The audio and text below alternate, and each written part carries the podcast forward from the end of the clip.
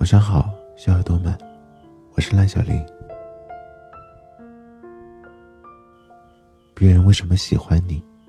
木子。朋友从云南回来之后，跟我讲了一个小故事。跟他同行的里面有一个小姑娘，十七八岁的样子，长得很漂亮，刚好跟他安排在一起住宿。本来看她年纪小小。当一个妹妹看看，想着可以帮忙照顾一下，就照顾一下呗。一行人坐了一天的火车和汽车，晚上赶到酒店都累得不行了。我朋友又有点晕车，好在房间挺干净的，不用早早收拾，就睡了。迷迷糊糊中被吵醒，原来是那个女孩子出门吃夜宵去了，别带反感。正使劲敲门呢，朋友以为自己睡得太沉没有听到，还挺愧疚的打开门跟他说：“不好意思啊，身体不舒服睡过去了，真的不好意思啊。”那个女孩子恶狠狠地瞪他，不说一句话。进门之后，门被摔得砰砰响，朋友被吓得睡意全无，回到床上一看手机，凌晨两点了，一下子怒火升了起来。不对呀，你出门不带房卡，我有什么义务帮你开门？况且现在都凌晨两点了，不是晚上十点，我好不容易睡着被你吵醒，帮你开门，还态度这样。那姑娘随即坐在沙发上，给男朋友打电话抱怨：出门吃夜宵忘了带房卡，回来敲门好久才开，还不被人待见。朋友压下满腔的怒火，想着出来玩，第一天就闹得不愉快了。快睡着的时候，一阵枯燥的音乐传过来。那女孩子打完电话，似乎心情很愉悦，在洗澡，手机正放的音乐，还一边随着音乐哼唱着。朋友跳下床，压制住怒火，敲敲门：“美女，睡觉呢，音乐可不可以关了？”那女孩子冷哼一声。随即音乐声变得更大了，朋友就差砸开门，揪出那女孩子痛打一顿了。冷静下来又觉得，马上都天亮了，早上七点就要集合去景点，忍忍算了吧。明晚赶紧搬出去。差不多四点的时候，那女孩终于消停下来。第二天，朋友就换了房间。朋友说，这样的女孩子，看一次再也不想见到第二次了。果然那几天，旅程中刚开始还有男孩子主动去跟女孩子搭讪，帮忙拎东西。第三天的时候，就看见那女孩子一个人孤孤单单的守着两个大包，都是从景点买的东西，没人帮她拎。前几天搭讪的那几个男生，都像没有看见一样走过她。朋友看她孤单的求助别人，几天的相处。早就让别人受够了，何况每个人都带了东西，没人搭理他。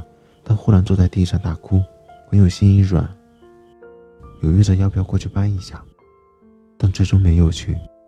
像这样的人，你不让他吃点苦头，他永远不懂得感恩，学不会珍惜。希望经历过这一次，以后他能学会感恩，改变自己的脾性，好好生活。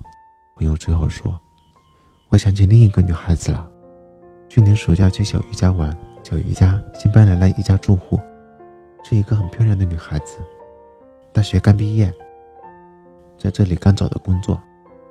住了小鱼家的房子，有时候上楼下楼遇到她，总是朝我笑一笑。出去啊，或者回来啦。有一天看到她，拎了一大袋泡面上去，一会又下来。”犹犹豫豫地问小姨：“有没有电热壶？想煮点面吃。”小姨递过去，她一边道谢一边说：“等一下送过来。”傍晚的时候，我看到电热壶已经在厨房了，变得透亮干净，旁边还有一袋水果。小姨说：“那是姐姐硬要放下的。”暑假快结束的时候，那个姐姐退了房，我跟着小姨去打扫房间。打开门一看，我跟小玉都愣住了。房间干干净净的，已经彻底打扫过了。所有他用过的东西，能带走的带走了，该扔的也都已经扔了。地板、书桌、床已经擦得干干净净。一张席子捡起来立在床头，一面立体大镜子在书桌旁边。小英说：“那个姐姐一大早就发了短信给他，走得匆忙，没来得及告别。那面镜子能用就留下了，席子没来得及扔出去，很抱歉。抽屉里留了一百块钱，那是这个月的水电费。这段时间住在你们家，很受照顾，谢谢你们。其实他只住了一个月十二天，上个月的水电费都没有一百块。”后来我总想起那个姐姐，我知道他对陌生人打招呼，被电热壶还回去的时候，带了一袋水果，总是打扫卫生，发短信给小姨。这些并不是他刻意去为了讨好房东，这是他的一个习惯。我相信，那个姐姐无论走到哪里，都会招人喜欢的，因为和她相处很舒服。而朋友说的那个女生，无论遇到谁。他都会觉得委屈，觉得倒霉。这些是我们感到舒服或者厌恶的，不是因为那个人，而是因为他身上表现出来的内在气质。这种东西叫做教养。一个人的教养如何，往往就体现在他会不会注意自己的行为，对他人产生影响，体现他会不会照顾及别人的感受，会不会为别人着想。一个有教养的人。一定是个善解人意的、温柔的人。总之，就是一句话：教养，就是让别人感觉很舒服。别人喜欢你，就是因为跟你在一块很舒服。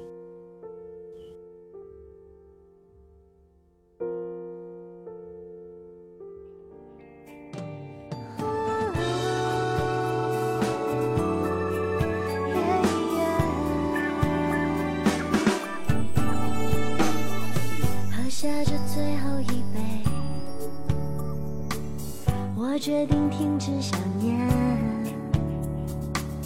忘掉你所有一切，期待更美好的